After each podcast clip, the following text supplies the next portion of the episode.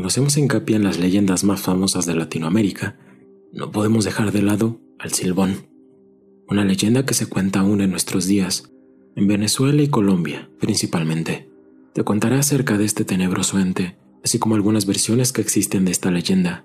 Además te narraré algunos testimonios de personas que viven supuestamente en la región en la que nació el Silbón.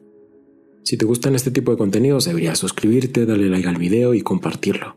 También puedes revisar algunos otros videos de leyendas latinoamericanas, como la del lobizón. Te dejo una tarjeta, por si te interesa. Sin más, comencemos. De acuerdo con los datos que el pueblo de Portuguesa conoce, el silbón existió y vivió en esta región durante el siglo XIX, que en ese entonces se llamaba provincia de Zamora, entre Portuguesa y Barinas. Se dice que nació en el Bijao, sin embargo, cuando la leyenda se expandió por los caminos de la región occidente de Venezuela, comenzaron las dudas con respecto al lugar de su origen. El reconocido compositor portugueseño Damaso Delgado recogió esta leyenda y la proyectó a nivel nacional e internacional, además de dar a conocer que el silbón pudo haber nacido en Guaranito y a Portuguesa y Barinas agregó el estado de Cógedes. El silbón pudo haber nacido en cualquier zona geográfica del centro occidental o pudo ser producto de la creatividad de un hombre de épocas pasadas para utilizarla como ejemplo y como un freno moral para las personas. Los habitantes de estas zonas, quienes pocas veces lo ven, siguen asegurando que sienten sus silbidos penetrantes, principalmente en las noches de mayo, cuando la ausencia de la luna presagia aguaceros. Incluso los más jóvenes se ríen cuando les mencionas ese nombre, pero cuando les preguntas en serio, te responden que sí, que siguen creyendo en el silbón, que es factible oír su silbido a altas horas de la noche en calles adyacentes del centro del pueblo. Posible es que el silbón no existiese o que hubiese vivido en una época borrada.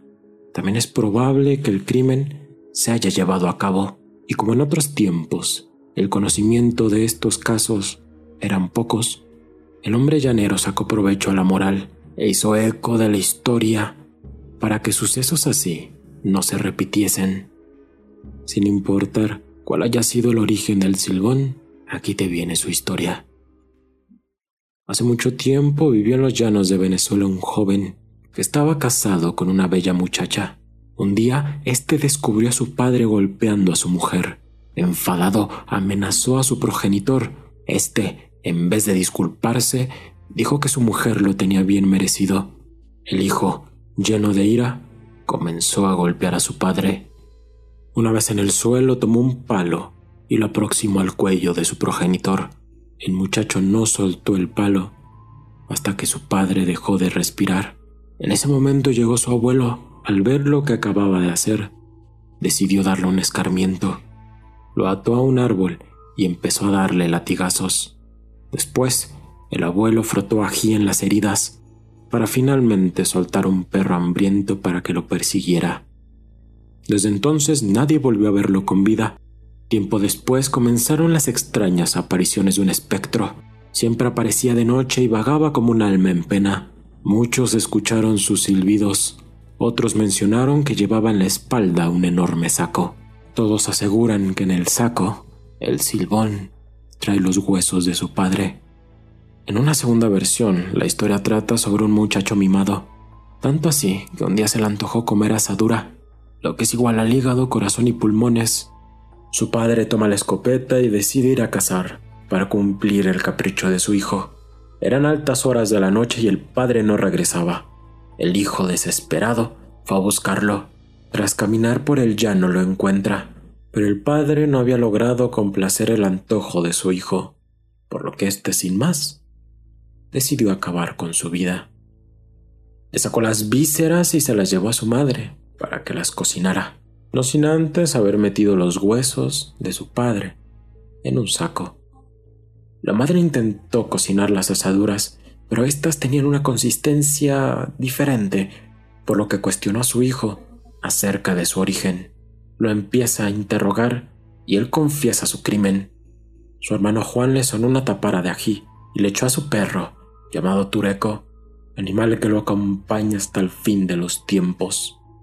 y en los llanos de Venezuela, vagando en verano en sus tierras, recogiendo polvo en sus manos, metiéndola en su saco, y en invierno, cual alma errante, llena de sed, de sangre, vaga, creando un inmenso dolor, castigando a borrachos, vagabundos y mujeriegos.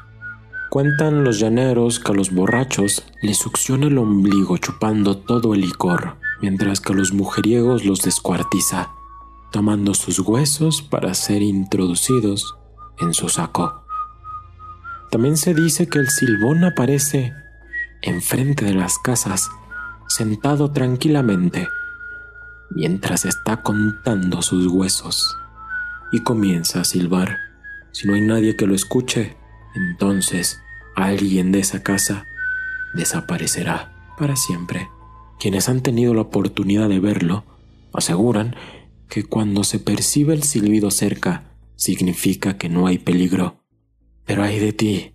Si escuchas el silbido lejos, eso significa que el silbón está más cerca de lo que crees y que augura tu muerte. Para protegerte recomiendan que utilices ají o el ladrido de un perro, pues nada lo espanta más que recordar su pasado. Quienes lo han visto la mayoría de las veces cerca de lugares de ocio, bares o fiestas, aseguran que es como un gigante y mide más de tres metros y muy delgado. En Colombia también es famoso este espectro, solo que con una versión un poco distinta. En Colombia piensan que el silbón o el silbador fue un muchacho mujeriego que murió en soledad y que se vio condenado a vagar errante en busca de compañía. Por eso creen que silba porque intenta atraer a la gente. Ahora sí, aquí te vienen algunos testimonios de personas que aseguran haber visto al silbón. Yo he oído muchas veces al silbón, pero desde el año 1968, más o menos, no lo he vuelto a escuchar. Yo dormí en un ranchito con una lámpara de querosén prendida porque le tenía miedo al silbón. El ranchito estaba allí, donde hoy está la cancha, aquí en Guaranito, cuando eso aquí la luz apagaban a las 10 de la noche, a las 9 daban el aviso para que la gente se recogiera, y cuando todo el mundo estaba recogido, la apagaban. Entonces aprovechaba el silbón la oscuridad para salir a silbar y asustar. Cuando pasa para abajo va a llover y cuando pasa para arriba va a ser verano. Así decía mi mamá, que en paz descanse. Ahorita sale, pero por las orillas, cuando la noche es bien oscura, la gente dice que él existió y que tenía un hermano llamado Juan y que andaban cazando los dos con el papá. El silbón lo mató porque encontraron un palo atravesado en el camino y el papá no lo pudo enderezar para poder pasar y dijo, Así mismo me pasa a mí, usted no me enderezó chiquito, sabiendo que iba a crecer maluco. Él lo mató y se llevó la asadura para la casa y se la dio a la mamá para que la zancochara y cuando la mamá vio que la asadura se abollaba en la olla y no se ablandaba, le preguntó que de qué animal era esa asadura, y él dijo que era de su papá, que lo había matado, y la madre lo maldijo para toda la vida. Entonces Juan le zumbó los huesos en una mochila y le dio una pela con un mandador de siete nudos y le echó ají por donde quiera. Por eso es que le tiene miedo a la tápara de ají y al mandador. Dicen que cuando Juan le echó los huesos en la mochila, se le quedó el del dedo chiquito de una mano del papá, y él anda penando hasta que consiga ese hueso. Yo venía de una zona que llaman Pajoncito, venía temprano a quedarme en el paso. Él viene de aquí para allá y yo de allá para acá. Yo lo oigo que viene y dije entre mí, voy a darle el lado del camino para que pase, y me metí hacia el monte. Uno cree que lo va a ver como una persona, pero ¿qué va? Lo que sentí fue el silbido. Yo dije, ajá, ya pasó el silbón, ahora voy a seguir yo. Cuando iba como a media cuadra me silbó más duro, con un silbido que paraban los pelos, que en grifa. Yo le metía la linterna por todas partes, una linterna nuevecita, y eso clarito y no se veía nada. Como a las dos cuadras lo sentí otra vez y yo pa'lante, carajo. Ya llegando a las primeras casas me volvió a silbar, pero un silbido muy malo, bravo de verdad, que hacía temblar la tierra. Llegué a la casa de un baile, yo no tenía miedo, me sentía defendido con la linterna. Cuando entré a la casa, hasta los músicos dejaron de tocar por lo duro del silbido.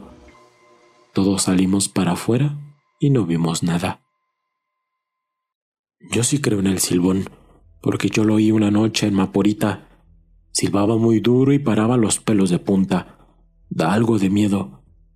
Ese dicen que fue un muchacho que mató al papá para comerle la asadura. La gente dice que corre llamando a Juan y a un perro tureco y enseñándole una tapara de ají. Esas son cosas contra él. Los que lo han visto dicen que cuando se sienta le pasan las rodillas más arriba de la cabeza, que son como de metro y medio. Por eso le dicen el canillúo. Por ahí, por sabana seca, de donde es él, dicen que todavía existe, que silba mucho y machuca gente, y a otros los asusta. Yo nunca le he tenido miedo a los espantos, los he sentido, pero yo no me he asustado. Mire, yo me puedo dar el lujo de decirle que yo sí vi al silbón, lo vi así, cerquitica, como lo estoy viendo usted. Eso fue una noche como a las nueve en el caño de Maraca, en Guaranito. Yo estaba trabajando en la montaña, sacando madera, y como me aplicaba la mecánica del señor Teodoro Burgos, me mandó a llamar para que le fuera a arreglar la camioneta que se le había accidentado. Yo fui temprano para allá, como a las tres, pero el trabajo se complicó y se nos hizo de noche. Como a las seis se comenzó a poner invierno, se puso oscuro y comenzó a llover. Nosotros nos metimos en un ranchito de barro que había y en eso vimos una luz en el camino que se venía acercando y acercando. Pero cuando llegó, vimos que era un señor de los que vivían por esos lados. Venía en un burro y traía una linternita. Él preguntó que qué nos pasaba y yo le dije que estábamos arreglando la camioneta, pero que todavía nos faltaba, pero estaba ya muy oscuro y no paraba de llover. El señor amarró el burro en una mata de caruto que estaba cerca y se metió con nosotros a escampar. Al rato de estar ahí y de ver que cada rato el invierno arreciaba, de repente escuchamos un silbido muy fuerte a lo lejos.